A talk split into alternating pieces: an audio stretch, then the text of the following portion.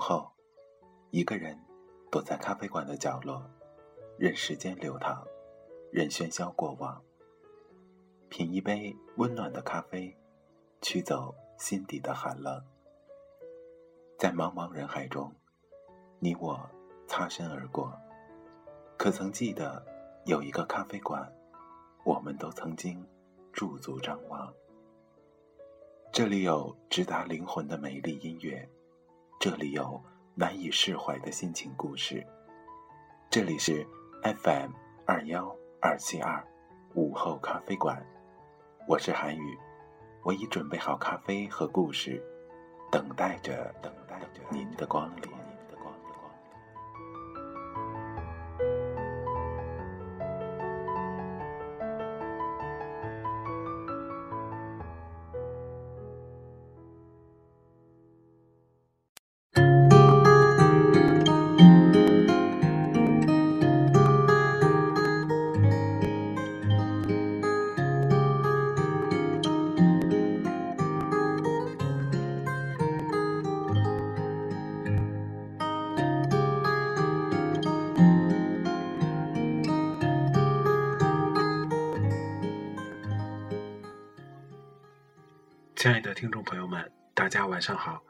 这里是 FM 二幺二七二午后咖啡馆，我依然是每天晚上都会准时陪伴着你的主播韩宇。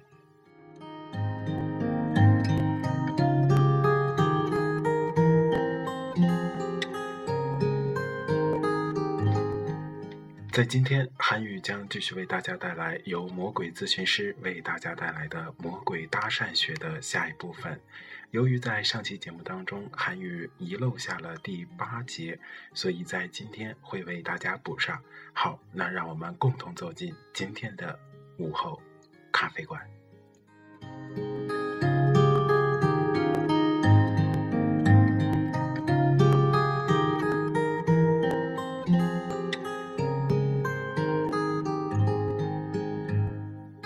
第八节，对待女性的两种交往态度，就像俄狄浦斯情节引发的焦虑，最终可以有变成父亲和杀死父亲两种解决方式。在搭讪泡妞这个游戏当中，对待女性的态度也可以分为两种：对手和同谋。这个差别是在所有理论的源头。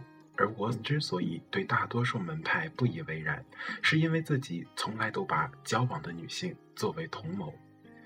在我终日游荡的那几年，没有事业，没有朋友，每天的心情是快乐的，同时也是卑微的。什么是怕？什么是 DHV？我从来没认为自己有过什么价值，更别说去研究怎么向别人展示了。个别的时候，我甚至觉得自己就像是生活在这趟浑水里漂浮着的一块抹布，随波逐流，苟且偷生。所以，每当得到一个温暖的微笑，就如同被一股清泉提荡了一回。这种时候，怎么还会有心情去打压、否定、忽略和温柔的挑衅人家呢？我他妈的都想请他吃饭，还来不及呢。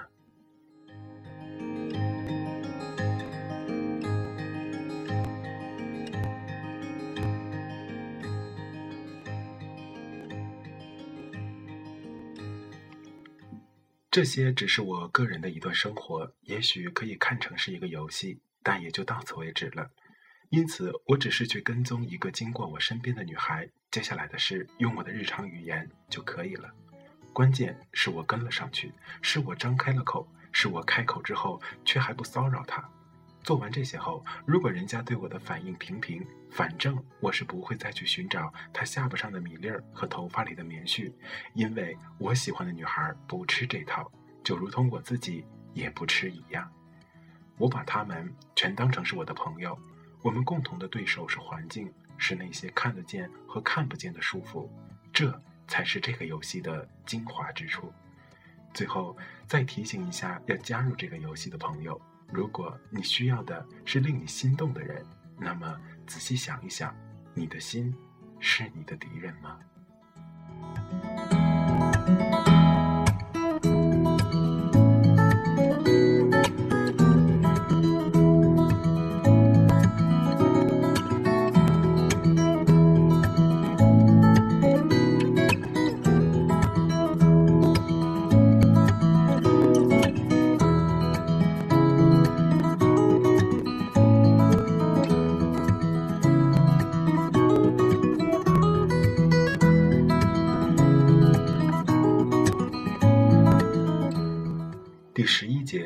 对于搭讪的边界和对搭讪的伦理思考。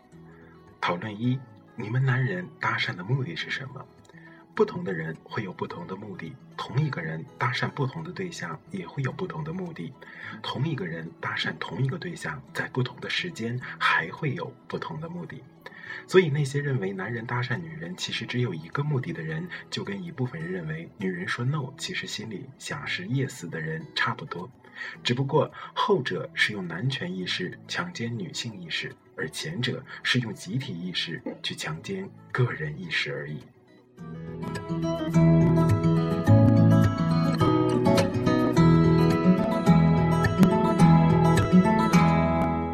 讨论二：既然主张用真实的自我搭讪，那么如果我就是想跟他上床，能不能以这样实诚的语言进行开场？你好，我想推倒你呢。搭讪不是真实自我的展示，而是用真实自我去交流。既然是交流，就要考虑到效率和成功率。在目前的生活环境中，我们可以肯定的认为，用“我想推倒你”跟陌生女性搭讪，不能形成任何交流。英国心理学家做过一个类似的调查，让男模特和女模特分别在大学校园中对来往的路人直接提出开房的建议。简单、直接、真诚、礼貌。调查结果是，男模特的成功率为零，而女模特的成功率高达百分之九十九。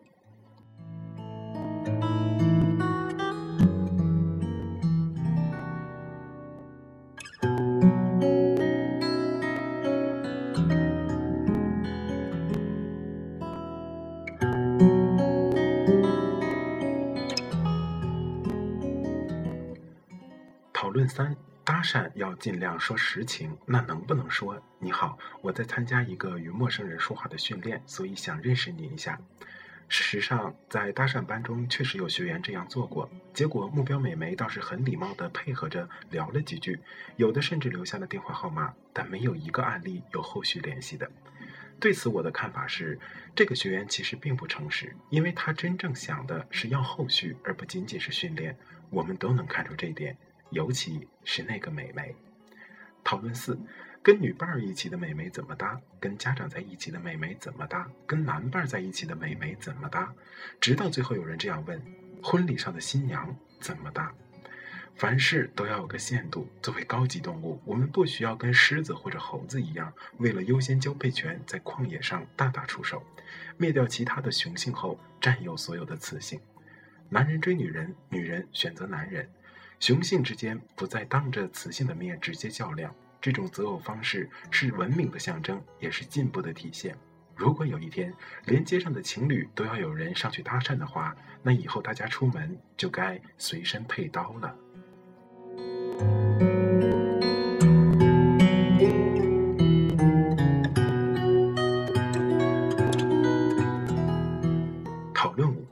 搭讪是挑战自我的锻炼。既然不在乎被拒绝，所以也不要轻易放弃。不在乎拒绝和不轻易放弃是两回事儿。我们不能克服了自己的焦虑，却把自己的焦虑转嫁到别人身上。我们可以冲破自己的监狱，但是无权替别人判断他住的是监狱还是庭院，更不应该使劲往里冲。讨论六：女人都是口是心非的动物，所以她们拒绝你的时候。其实是在考验你。如果真的是这样的话，那么女人永远别想得到男人的尊重。话语权跟财产权都是人权的一部分。按照自己的需求解释别人的话，应按照自己的需求使用别人的财产，从严格意义上来说，都是对别人公然的冒犯。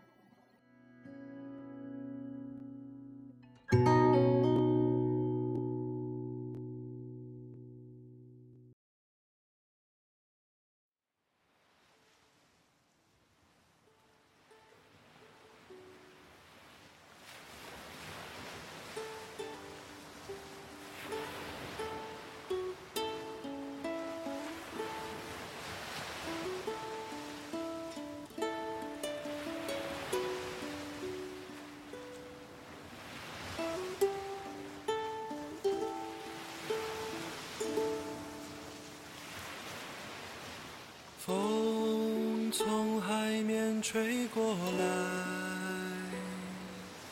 我的心也被暖。开。风从海面吹过来，阳光洒满金色的爱。风从海面吹过来。空中飘散海鸟的呼唤，风从海面吹过来，你的裙角在风中摇摆。你说你在北方等着我到来，所以我背上行囊就离开。你说你那边鲜花还在开，所以我要去看你和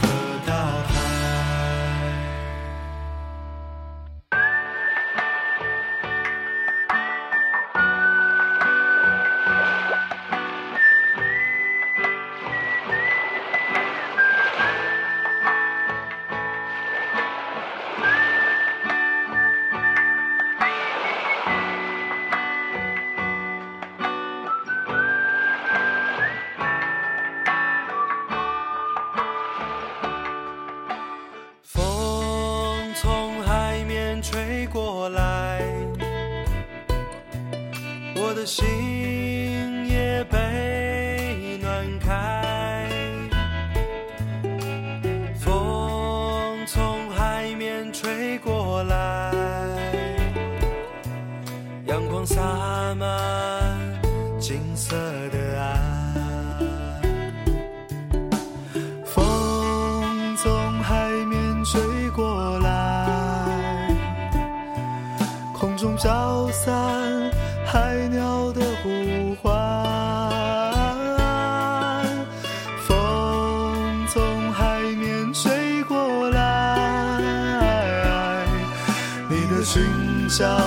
在风中摇摆。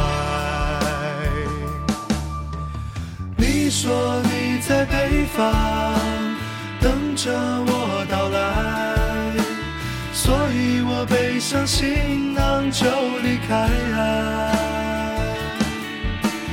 你说你那边鲜花还在开，所以我要去看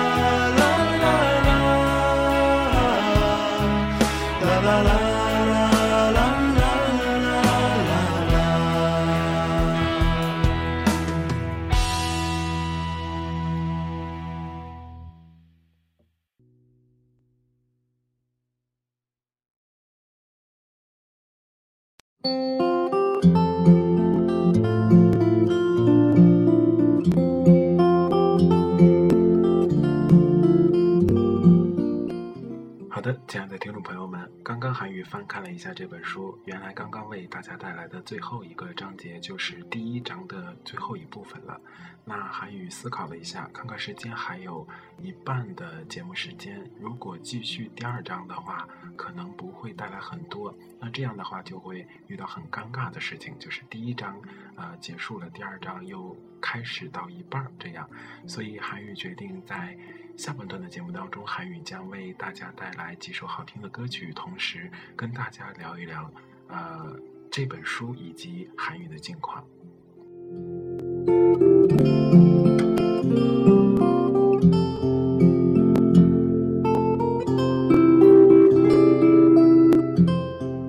这本书韩语是从淘宝上购买的。当时购买这本书是因为看了一个呃网上的一个视频，是叫《逻辑思维》，由罗胖老师给大家带来的一期节目当中推荐了这本书。那那期节目也非常的精彩，现在在百度搜索“逻辑思维”也能看到罗胖老师为大家带来的节目。看完那期节目之后，韩宇就决定是不是要买下这本书，然后正好赶上淘宝的书打折，就购买了这本《魔鬼大山学》。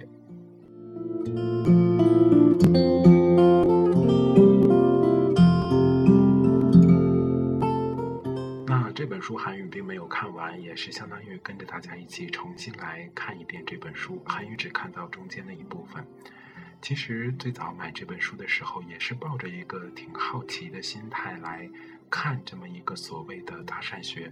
后来随着了解跟接触，突然发现原来大善学也可以落脚为人与人之间的沟通和交流。那么如果落脚到这一个点上的话，对于我们的工作、生活、学习以及选择自己未来的另一半都是非常有帮助的。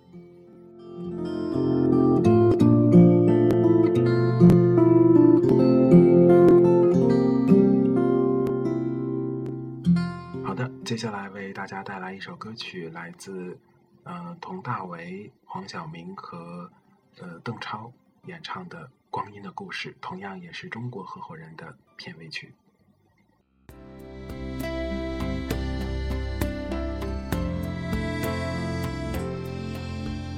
春天的花开，秋天的风，以及冬天的洛阳。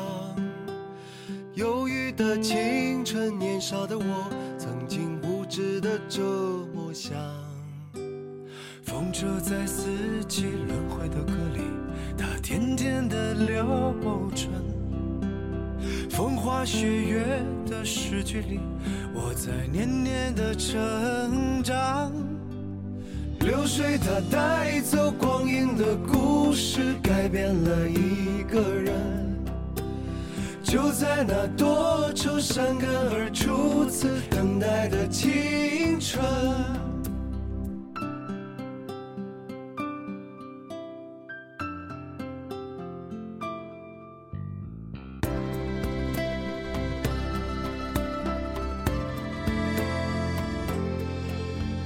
发黄的相片，古老的信，一句褪色的圣诞卡。年轻时为你写的歌，恐怕你早已忘了吧。过去的誓言，就像那课本里缤纷的书签，刻画着多少美丽的诗，可是终究是一阵烟。流水它带走光阴的故事，改变了三个人。就在那多愁善感而初次流泪的青春，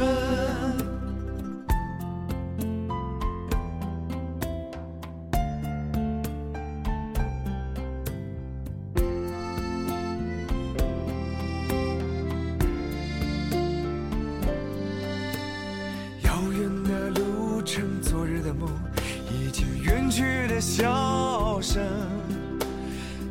次的见面，我们又历经了多少的路程？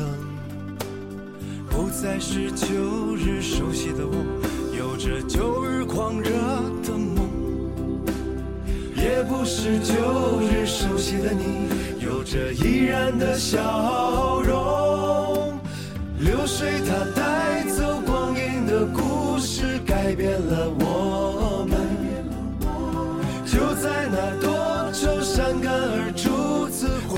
的青春，流水它带走光阴的故事，改变了我们。就在那多愁善感而初次回忆的青春。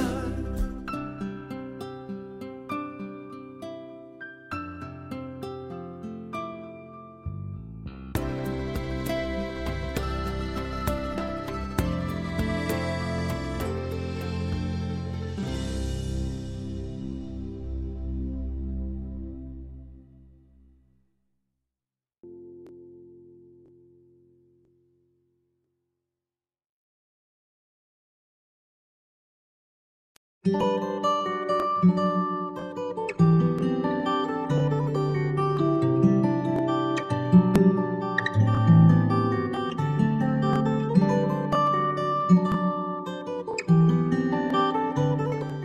的，刚刚为大家带来的是来自电影《中国合伙人》的片尾曲《光阴的故事》，同时也是一首非常好听的歌曲。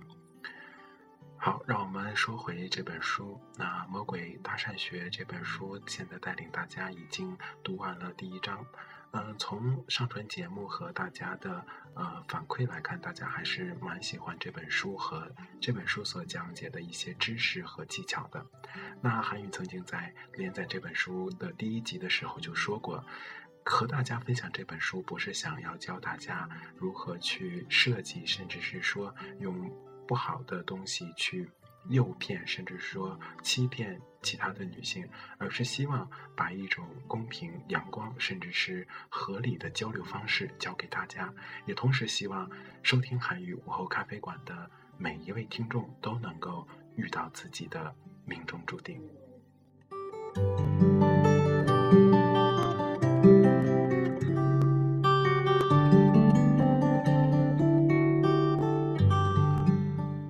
近的韩语一切顺利，工作、生活、学习、感情都在有条不紊地进行着。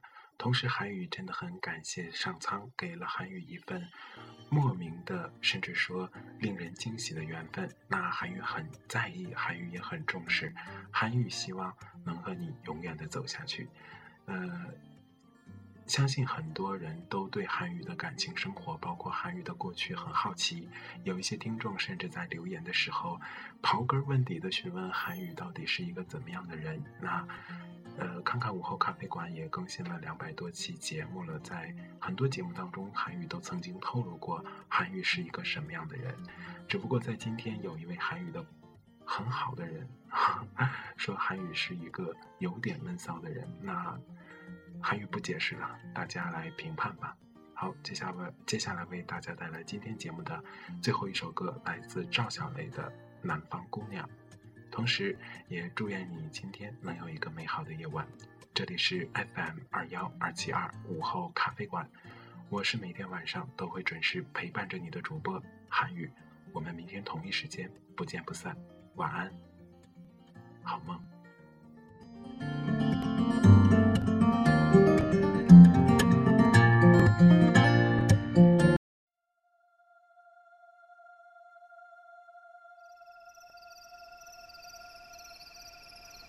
Mm-hmm.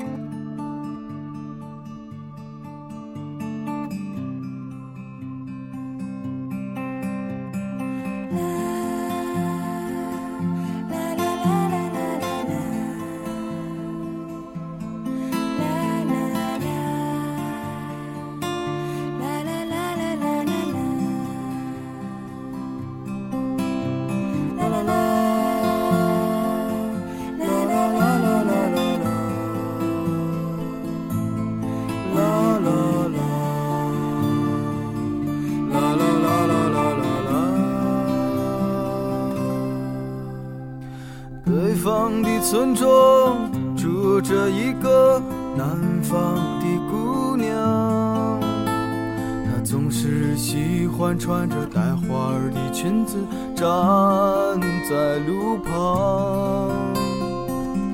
她的话不多，但笑起来是那么平静悠扬。她柔弱的眼神里装的是什么？是思念。忧伤。南方的小镇，阴雨的冬天，没有北方冷。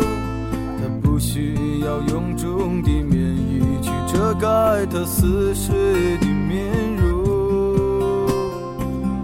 他在来去的街头留下影子，方向在回眸人的心。眨眼的时间芳香已飘散影子已不见。南方姑娘你是否习惯北方的秋凉？南方姑娘你是否喜欢北方人的直爽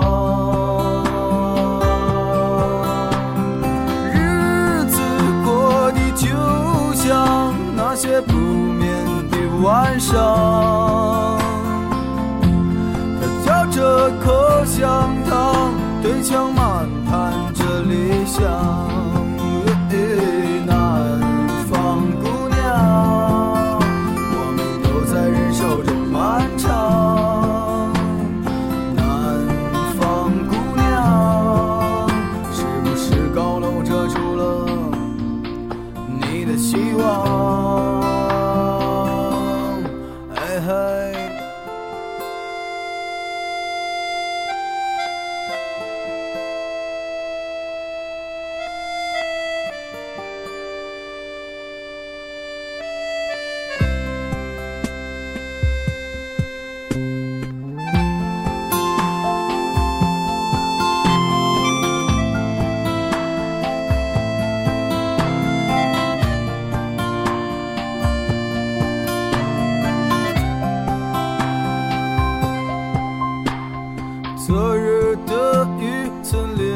过他瘦弱的肩膀，夜空的北斗也没有让他找到迷途的方向。阳光里，他在院子中央晾晒着衣裳，在四季的风中，他散着头发，安慰